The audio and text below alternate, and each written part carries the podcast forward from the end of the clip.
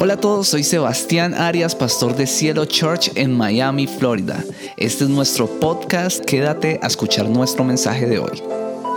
Hoy empezamos una nueva serie y esta serie se llama o la hemos titulado Un día a la vez. Un día a la vez. Y así se llama el mensaje del día de hoy, Un día a la vez. Y este nombre nació porque me encontraba leyendo un artículo que me llamó mucho la atención. Y ese artículo empezaba diciendo algo así como desde su fundación en 1935 Alcohólicos Anónimos ha ayudado a recuperarse en el mundo a más de 6 millones de personas y usan como lema principal un día a la vez y yo dije wow me interesé porque siempre me ha interesado el secreto del éxito de las personas o el secreto para ser más exacto, el secreto del éxito de alguien o algo que ayuda a las personas a recuperarse o a restaurarse. Entonces me puse a leer cómo lo hacen, cómo lo hacen. Y encontré que ellos entendieron dos factores. Primero que una persona que se refugia en el alcohol tiene una mente que necesita ser sanada. Y segundo, que tiene unas emociones que deben ser reequilibradas. Son esos dos factores y eso es lo que ellos atacan. ¿Y cómo lo hacen? Haciendo que estas personas empiecen a vivir su vida un día a la vez. Y tal vez la mayoría de nosotros no tenemos problemas con el alcohol actualmente. Puede que sí, puede que no. No sé en sus corazones o en su intimidad cómo estén. En mi caso, en algún momento de mi vida fue algo que tuve que vencer o que el Señor venció por mí. Pero aunque esto no es lo que la mayoría de personas vivimos ahora mismo, seguramente refugiamos, no nos refugiamos en el alcohol, pero tal vez nos refugiamos en otras cosas que son nocivas. O tal vez nos refugiamos, en esas heridas emocionales hacen que nos refugiemos en cosas eh, que no nos llenan. O tal vez reaccionamos nocivamente ante nuestras heridas emocionales y algunas veces sin darnos cuenta. Yo quiero leerles Isaías 1, capítulo 5, versículo 5. Dice así, capítulo 1, versículo 5. ¿Por qué querréis ser castigados aún? ¿Todavía os revelaréis? Toda cabeza está enferma y todo corazón doliente. Como les decía, solemos refugiarnos después de una herida emocional sin darnos cuenta en cosas que nos hacen daño o tal vez empezamos a, reaccionar de una manera nociva ante las heridas que en la vida se nos ha causado. Resulta que cuando recibimos nuestra salvación, pues somos perdonados. El Señor dice en su palabra que nos es dado un corazón nuevo, una vida nueva. Pero este pasaje en Isaías que acabamos de leer enseña que nuestra rebelión contra Dios, nuestra manera de vivir sin haberlo tenido en cuenta, deja en nosotros unas consecuencias. Y dentro de esas consecuencias está el tener un corazón enfermo, una cabeza enferma, dice el pasaje, un corazón dolido o doliente.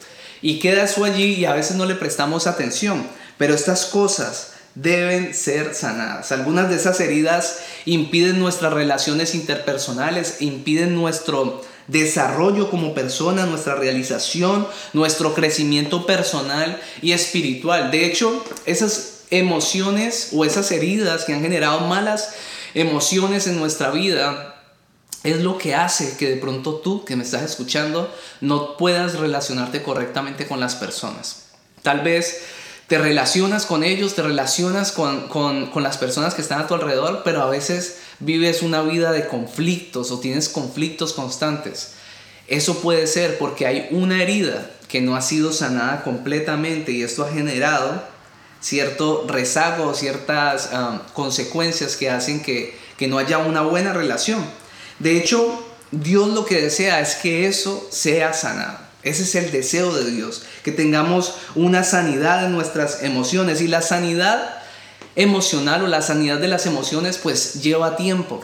Es algo que no generalmente no sucede de la noche a la mañana, es algo que lleva un tiempo y además de eso requiere de la obediencia de nosotros a la palabra de Dios, una obediencia constante. El Señor trata a cada persona de una manera diferente, pero es importante o, más bien de lo más importante es reconocer que tenemos una herida, reconocer que necesitamos ser sanados y que necesitamos trabajar en eso, necesitamos permitir que el Señor pueda ver en nuestro corazón, pueda exhortar directamente esa herida y, y, pueda confrontar esa herida que tenemos. ¿Y esto cómo se hace? Pues un día a la vez, viviendo con el Señor un día a la vez, permitiendo que el Señor eh, nos ayude a que eso salga a flote. Tal vez no nos acordamos, pero el Espíritu Santo puede ayudarnos a mostrar por qué, cuál es la razón por la que nos estamos sintiendo deprimidos, cuál es la razón por la que estoy reaccionando con ira ante una circunstancia normal que otra persona no reaccionaría con ira, porque estoy reaccionando ansioso o ansiosa. Resulta que el cerebro humano tiene miles de millones de células donde se alojan pensamientos, donde se alojan recuerdos, donde se alojan circunstancias o traumas también que hemos tenido. Y cuando alguna circunstancia hace que explotemos, hace que reaccionemos de alguna manera, es porque precisamente esa situación externa activó algo en nuestra mente, activó un recuerdo de una situación traumática y eso es lo que hizo que reaccionáramos de esa manera. Lo que les estoy diciendo es, los problemas emocionales o las inestabilidades emocionales no son el problema. Ese es el síntoma de un problema que venimos acarreando. El problema es una herida emocional que nunca se sanó correctamente, que es una herida que sigue afectando nuestra vida e impide que nosotros podamos crecer. Y por eso esta serie, da ya esta introducción, esta serie es acerca de las emociones. Vamos a estar hablando de cómo gestionar nuestras emociones, de qué es lo que dice la palabra de Dios acerca de cómo debemos ser sanados en nuestras heridas, por qué deberían de ser sanadas y cómo debe ser el estilo de vida de una persona que quiere vivir agradando a Dios. El Señor nos ha dejado algunas herramientas que a veces eh, las personas lo ven como lo más básico del Evangelio pero, y desafortunadamente cuando lo vemos así, tendemos a olvidar esas cosas básicas o esos principios básicos de caminar con el Señor. Así que esta serie va a estar buenísima y hoy particularmente vamos a estar hablando de verdades que nos ayudan a afrontar las emociones fuertes de nuestra vida. Las verdades que nos ayudan a afrontar las emociones fuertes a las que nos vemos eh, obligados a afrontar en nuestra vida. El primer punto se llama la vida no es fácil. La vida no es fácil. Y yo sé, desde que estoy diciendo este título, que hay muchas personas, sobre todo en el ambiente cristiano, que no les gusta o que les va a hacer mucho ruido escuchar que alguien dice que la vida es difícil. ¿Por qué? Porque nos han acostumbrado a escuchar mensajes en donde nos dicen que todo va a estar bien, que todo va a salir perfecto, que no vamos a tener ninguna especie de problema porque caminamos con Dios y eso no es verdad, eso no es lo que enseña la Biblia. De hecho, caminar con Cristo puede traer consigo momentos difíciles. Es verdad que debemos creer que o debemos tener una vida de fe creyendo que cosas buenas vendrán y es como yo vivo confesando que cosas buenas van a pasar, lo confieso con mi boca y creo que el Señor obra en medio de eso. También creo que em, Dios honra a los que le honran y los bendice. Yo creo eso. Pero también creo que no todo en la vida es felicidad. La vida se compone de momentos felices, pero también se compone de momentos difíciles. La vida no es fácil. Si no, pregúntele a alguien, o yo sé que muchos de ustedes pueden entender esto, pregúntele a alguien que ha pasado por un divorcio, si la vida es fácil. Pregúntele a alguien que está pasando por un momento de escasez, a ver si le dice que la vida es fácil, o alguien que perdió a un familiar que ama demasiado, a ver si considera que la vida es muy fácil. La vida tiene momentos difíciles y no podemos hacernos esa falsa expectativa de que todo siempre va a salir perfecto. Sin embargo, el Señor usa estas situaciones, estas pruebas para tratar con nosotros. Hay momentos difíciles donde seremos puesto a, puestos a prueba y el Señor va a probar nuestra fe y va a probar nuestras emociones. De hecho, eh, la vida con Cristo puede significar pasar por momentos difíciles de soledad, momentos difíciles de dolor, momentos difíciles de rechazo. Hay una frase que me gusta mucho que dice, si seguir a Cristo no te ha costado nada, entonces no lo estás siguiendo. Me encanta esa frase porque muestra literalmente que para seguir a Cristo a veces tenemos que padecer. Y si usted aún no me cree, entonces le invito a que revise la vida de cada uno de los apóstoles de Jesucristo. En estos días me encontré con un texto donde describían históricamente todos los padecimientos que tuvieron que pasar estos hombres preciosos, valorados por todos nosotros hoy en día para poder que el Evangelio que Jesucristo predicó hasta hoy, después de más de dos mil años después, se siga oyendo.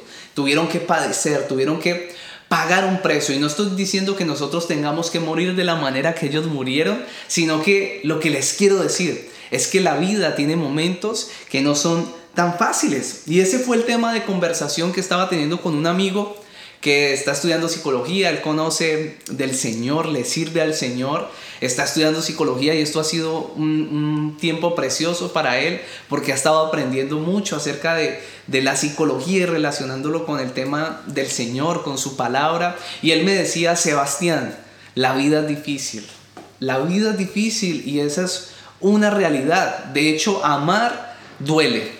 Hasta amar duele en la vida. Y me ponía un ejemplo acerca, él tiene un hijo y entonces me ponía el ejemplo de cuando uno está criando a su hijo. Uno por amor quisiera darle todo, todo lo que está al alcance de uno. Uno sabe que puede darle muchas cosas a su hijo, todo, puede dárselo.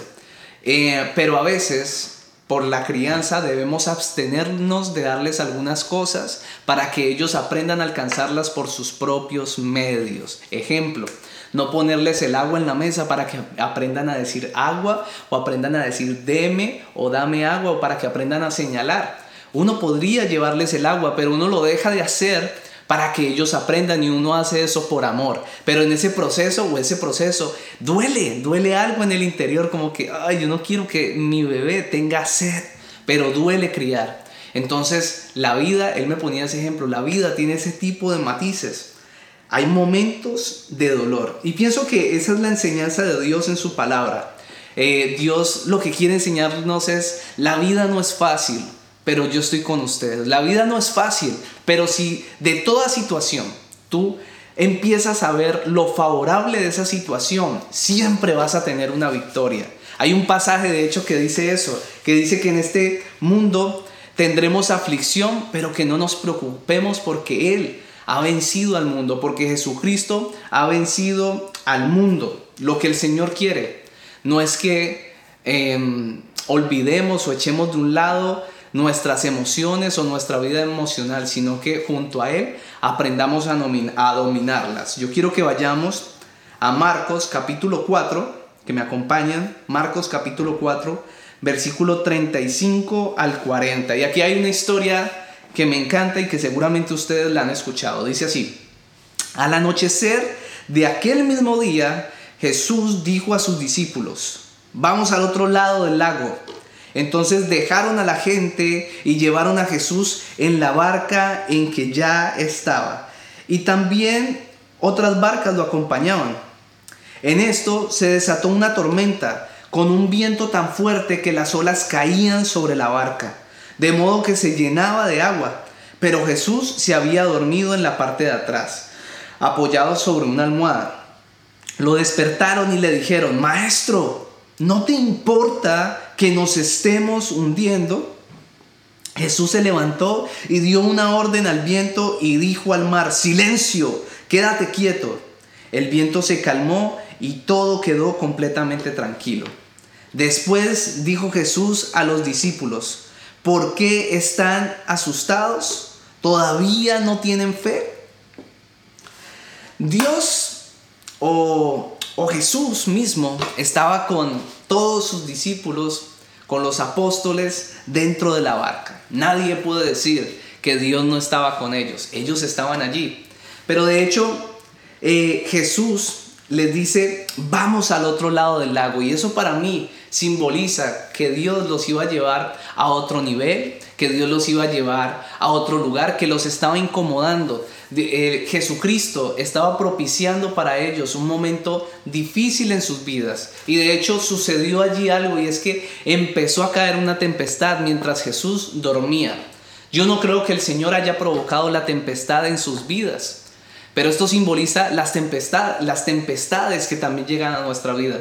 Los momentos de dolor, los momentos complicados, los momentos donde algo nos duele, donde hay algo que nos incomoda, algo que nos está haciendo sufrir.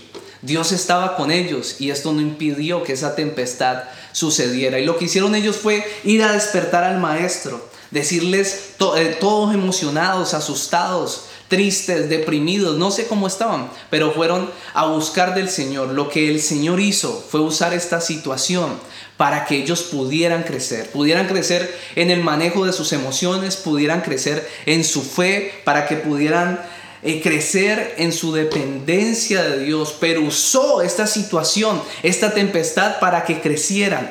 ¿Tú cómo estás tomando las tempestades en tu vida? Hay personas en las cuales Ah, en las cuales empieza a suceder algo o Dios empieza a propiciar algo o permite algo, permite un proceso y empiezan a quejarse. Nunca se ponen a discernir qué es lo que Dios quiere que empecemos a ver de esa situación.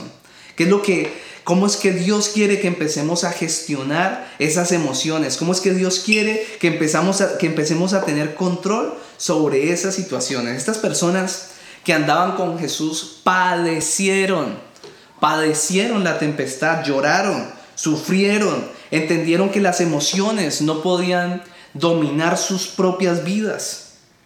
Sabían que por seguir a Cristo no iban a dejar de padecer una tempestad en su vida, sino que debían aprender a avanzar en esa tempestad, aún con el Señor, con la ayuda del Señor. Pero nosotros, esta generación, nos hemos convertido en una generación de hijos de Dios o una generación de cristianos de papelillo.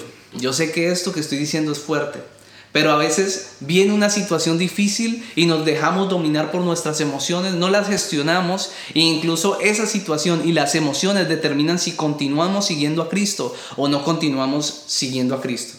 Si me siento feliz un día, voy y busco del Señor, me arrodillo a orar. Si no me siento si no me siento feliz, dejo de ir a la iglesia, me empiezo a alejar de Dios, dejo de orar.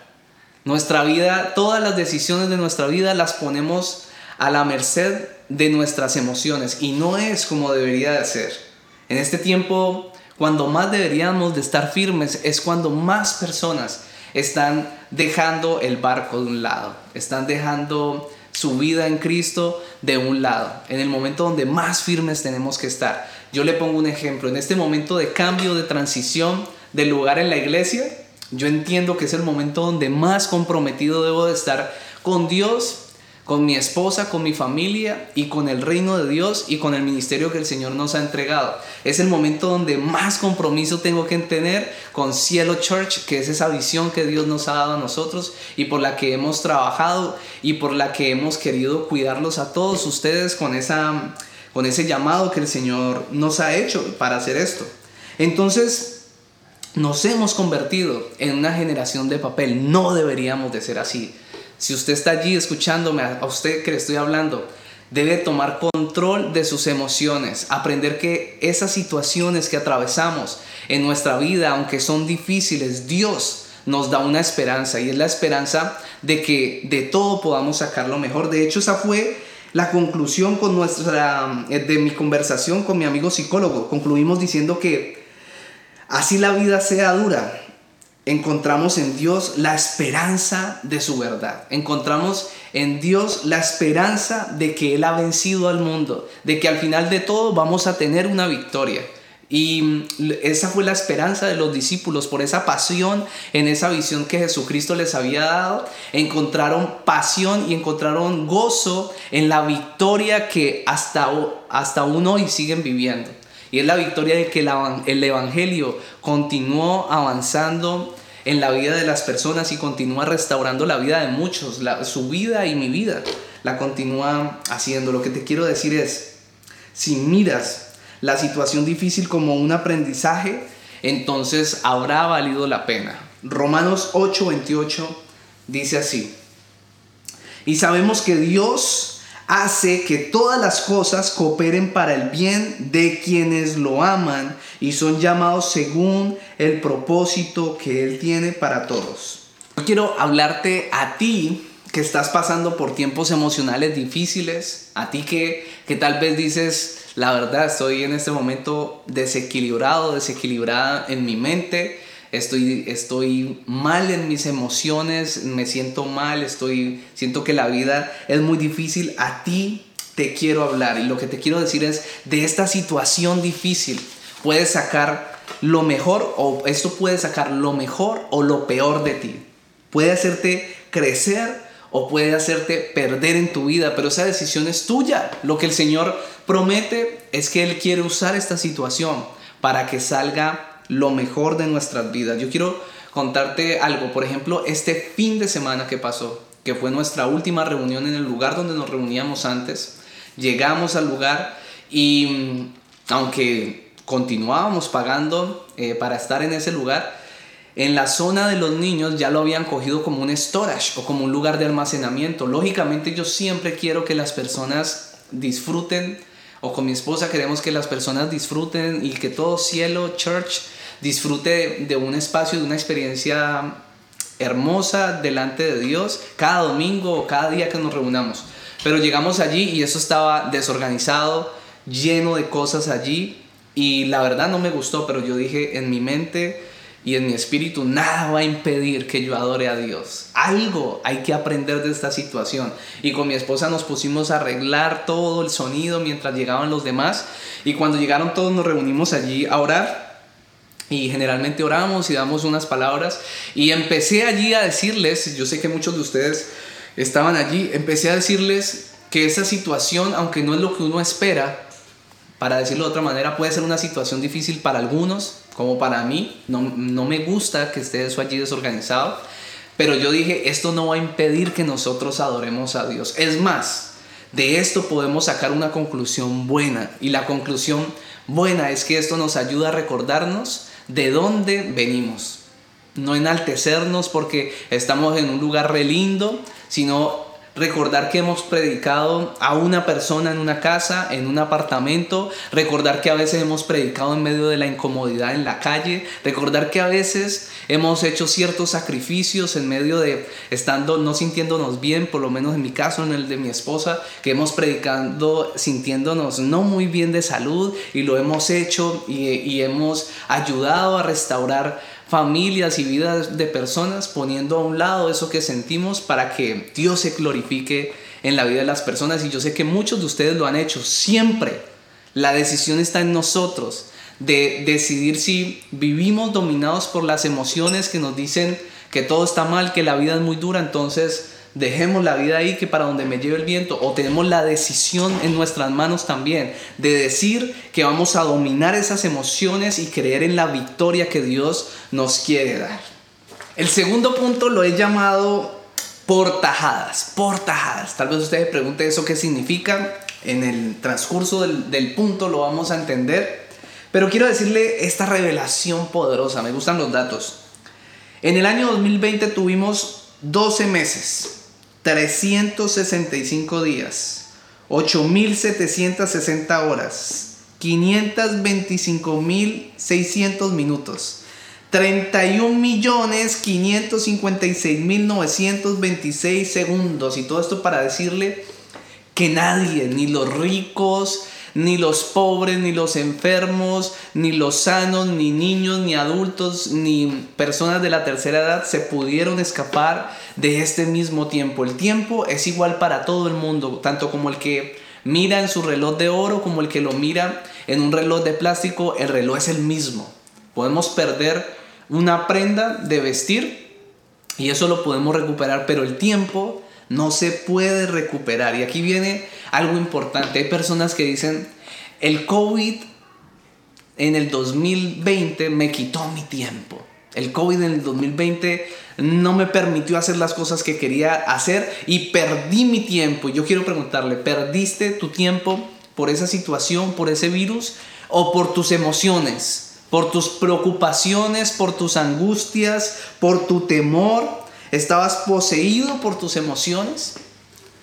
Nosotros debemos valorar el tiempo que el Señor nos ha dado. No podemos perder nuestro tiempo en, en, angustias o por estar poseídos por nuestras emociones. Hay personas que mantienen súper preocupadas, súper angustiadas, preocupándose, ocupándose de cosas que no han sucedido, mantienen sumergidas en su futuro o mantienen sumergidos en su pasado. Por eso Mateo 6:34 dice Jesucristo en este pasaje a aquellas personas, por lo tanto, no se angustien por el mañana, el cual, el cual tendrá sus propios afanes. Cada día tiene ya sus propios problemas. En otra versión dice, cada día tiene su afán. Un día a la vez significa que no podemos resolver todo en un solo instante. De hecho, al querer arreglar todo en un solo instante, va a hacer que sintamos que perdemos nuestro tiempo. La otra vez estaba con Angélica hablando y estábamos, estábamos conversando acerca de eso. Es que siento que no estoy disfrutando mi vida, sentimos que no estamos disfrutando nuestra vida. ¿Cómo así? Y entonces uno se pone a revisar y es que ha permitido que la angustia, ha permitido que las preocupaciones, que el estar enfocados en el futuro, pensando solo en el futuro, nos hagan perder el tiempo en el presente. Por eso cuando vemos a bebés nos encanta verlos dormir y uno puede escuchar mucho esa frase que dice, ay, tan rico ser bebé o ay, tan rico ser niño, porque sabemos que la vida cuando uno va creciendo, cuando uno se va volviendo adulto, un adulto responsable, uno sabe que que esa vida trae consigo unas cargas, trae consigo unas responsabilidades. Entonces, como para querer escapar de esas responsabilidades, uno dice, tan rico ser como un bebé, porque allí no hay depresión, no hay ansiedad, no hay ira, ni ataques de pánico, y esos corazoncitos están sanos. ¿Por qué están sanos? Porque están plantados en el presente, porque tienen una confianza que no puede ser movida por nada. Ellos saben por instinto propio que papá o mamá va a proveer. Y ese es el instinto que Dios espera que nosotros tengamos, que no perdamos nunca. Pero no sé en qué momento permitimos, nos permitimos dejar a un lado nuestro instinto de fe, nuestra fe de creer en Dios a ciegas, de que siempre va a proveer. Y empezamos, en vez de dejarnos poseer por esa confianza en Dios, nos dejamos poseer por las preocupaciones.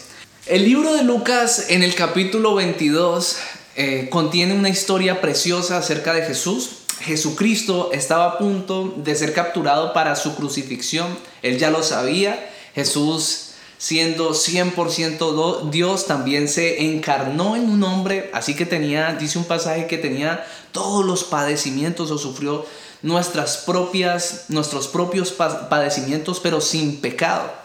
Así que en medio de esta situación sabía lo que, lo que le iba a ocurrir. Dice la Biblia que se apartó y se puso a orar. Esta historia cuenta que se arrodilló y entre más agonía sentía, con más intensidad oraba y buscaba al Padre. Y en medio de esa oración, Jesucristo le dijo al Padre, si puedes, pasa de mí esta copa. Pero también le dijo, pero que no se haga mi voluntad, sino la tuya, Señor. Yo no sé si todos nosotros oramos de esa manera. A veces yo creo que vamos y le decimos al Señor, eh, si puedes, no, pasa de mí esta copa. Es como si estuviéramos ordenándole a Dios. Y así no es como funciona. El Señor dio una muestra allí de lo que es depender de la voluntad de Dios. Pero también hay un dato curioso en medio de, esta, de este mensaje o en medio de esta historia. Y es que en medio de su oración, le caían gotas de sudor y eran gotas de sangre. Estaba pasando por un momento muy tensionante, saber lo que venía o lo que le iba a ocurrir a causa del llamado y del propósito que tenía, que era cargar el pecado de toda la humanidad encima de él. Es decir, iba a sufrir ese castigo que nosotros merecíamos en nuestro lugar.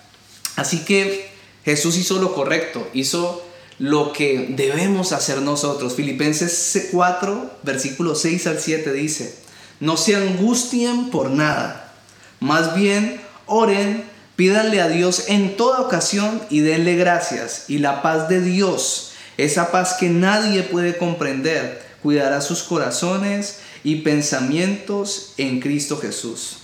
En ocasiones nuestra vida puede volar rapidísimo y podemos en cualquier momento estar tan preocupados por cosas que no tienen importancia y dejar de observar las cosas que son realmente importantes. Yo no sé si ustedes se han visto eh, en esta situación. A veces nos enfocamos en todo menos en nuestra dieta espiritual, en buscar a Dios, en adorarlo, en buscar esa paz que la palabra de Dios promete, en orar. Estamos a veces más preocupados en servirle que en buscarle. Y eso la verdad no está bien. Por ejemplo, en estos días estaba así como medio cargado, medio preocupado. Empezó a sonar una canción preciosa y en, el televisor una alabanza, una adoración y entonces me vine para la sala y empecé a fluir en esa adoración porque yo sabía que el Señor se estaba moviendo allí en mi corazón y empecé a adorarlo y vino paz a mi vida y eso es lo que Dios quiere hacer con nosotros, un día a la vez que le busquemos, que no nos dejemos llevar por, por, esas, por esa vida que tal vez el sistema o, nuestra, o nuestro propio ritmo quiere llevarnos a tener, sino que podamos encontrar, encontrar refugio en la presencia de Dios. Lo único que tenemos es el día de hoy, pero hay personas que viven enfrascadas en el pasado o en el futuro. Hay personas que viven repitiendo una y otra vez los problemas, los dolores, las tristezas, los fracasos de su pasado. Mantienen llorando por los dolores y las cosas que han sucedido en su pasado. En la Biblia dice el pasaje más cortico, el versículo más corto dice Jesús lloró.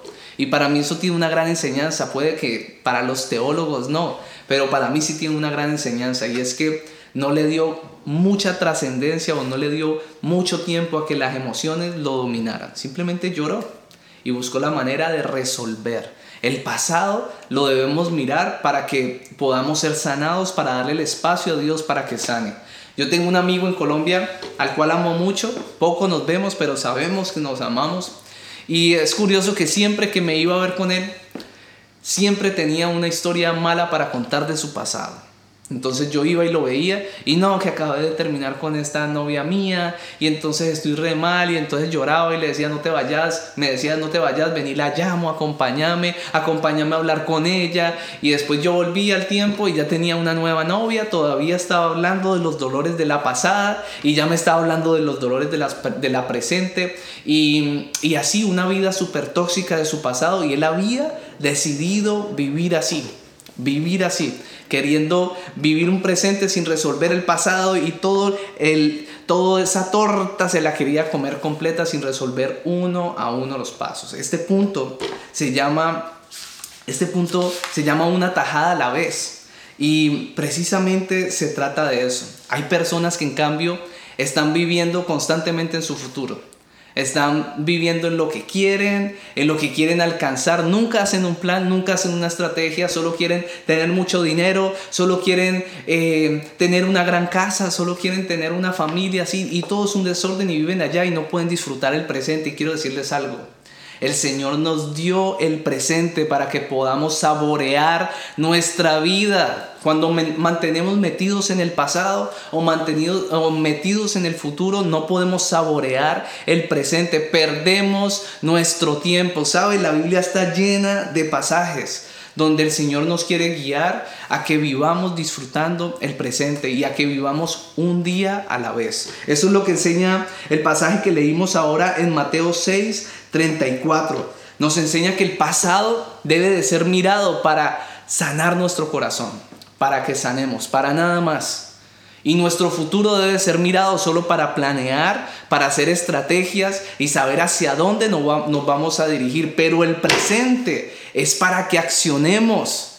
Hay personas que permanecen en el pasado, otras que permanecen en el futuro y en el presente no accionan, mantienen inmóviles porque han dejado que sus emociones los dominen su presente. Han dejado que las emociones de las heridas del pasado dominen su presente. Han dejado que las emociones de querer algo en el futuro dominen su presente. No disfrutan su vida, no disfrutan su familia, no disfrutan su relación con Dios. A veces también permanecen personas indigestadas porque quieren resolver todo a la misma vez. El pasado, el presente y el futuro. Pero la Biblia nos enseña a vivir un día a la vez, a creer que el Señor se va a glorificar día a día, a comernos una tajada de todo ese pan tajado, una tajada a la vez. Eso nos va a ayudar a que tengamos control sobre nuestras emociones, nuestras luchas emocionales deben ser llevadas a Cristo. Yo tenía una situación particular con mi esposa y era que cada que ella tenía, las mujeres yo creo que son un poco más emocionales generalmente que los hombres y eso está bien, el Señor nos hizo emocionales, pero a veces cuando tenía alguna crisis o algo yo intentaba tapar con un dedo sus emociones, como diciéndole, no te puedes sentir así, no deberías de sentirse así. Tienes todo para ser feliz, tienes todo para sentirte bien. Pero hace poco el Señor me redargulló frente a esto y, y me dijo, eso no es correcto. O me dirigió, me guió a esto, como eso no es la manera correcta. Porque las emociones hacen parte de uno, uno no puede ocultar eso. Lo que uno tiene que hacer es llevar esas emociones al Padre llevar esas emociones a los pies de Cristo. Es lo que Jesús hizo con su Padre en, ese momento de aflicción. Fue y le llevó su emoción, su preocupación al Señor y sometió esas emociones delante de Dios para que el Señor trajera qué? Trajera qué? Paz a su vida. Y así fue, y así sucede en nuestras vidas. Y el último punto, ya para terminar, es el estado del corazón. Quiero que me acompañes a Hebreos capítulo 12, versículo 15. Dice, mirad bien, no sea que alguno deje de alcanzar la gracia de Dios, que brotando alguna raíz de amargura os estorbe y por ella muchos sean contaminados. La amargura puede nacer en nuestro corazón y atarnos a la depresión, atarnos a una vida alejado de las personas, a una, una vida de aislamiento, nos puede atar a no lograr tener una relación de pareja saludable, nos puede atar a tener relaciones con personas eh, de una manera tóxica y a tener una vida infeliz. Y esa amargura nace normalmente en un corazón que ha quedado resentido por una herida en su, vida. Personas que no se han dado la oportunidad de perdonar a alguien o no han tomado esa decisión. Tal vez muchas personas pueden decir, es que yo no siento perdonar a esta persona. Y la verdad es que tal vez nunca lo vayan a sentir. Perdonar es una actitud de obediencia a Dios. Lo que enseña el Señor es que debemos perdonar para mantener nuestro corazón sano y para nosotros permanecer libres, para que podamos tener una vida de libertad. ¿Libertad de qué? Pues de una vida amargada o de una vida de amargura. Y el primer paso es decir, en otras palabras, una vida amargada es el resultado de un corazón que está dañado, un corazón que está herido. Y el primer paso para que Dios sane ese corazón es el perdón. Yo quiero que me acompañes a Proverbios 15, versículo 13. Dice, el corazón alegre se refleja en el rostro, el corazón dolido deprime el espíritu. Y dice Proverbios 17, 22, Gran remedio es el corazón alegre, pero el ánimo decaído seca los huesos. El estado de nuestro corazón se refleja en nuestro rostro, se refleja en nuestra manera de vivir, se refleja en nuestra manera de relacionarnos con otros, se refleja en nuestra manera de actuar. Uno puede ver cuando una persona está amargada o cuando una persona tiene un corazón sano y su rostro brilla con la luz de Dios. Esa es, la manera como funciona. Dios está dispuesto a sanarnos, pero debemos entregarle el control de nuestro corazón para que Él pueda hacer su obra dentro de nosotros. Nuestra posición como hijos de Dios, como cristianos, no es determinada por la cantidad de estudios que hayamos hecho, aunque debemos estudiar, está bien eso. Si estudiamos algo para Dios, mejor todavía, es importante estudiar y prepararnos.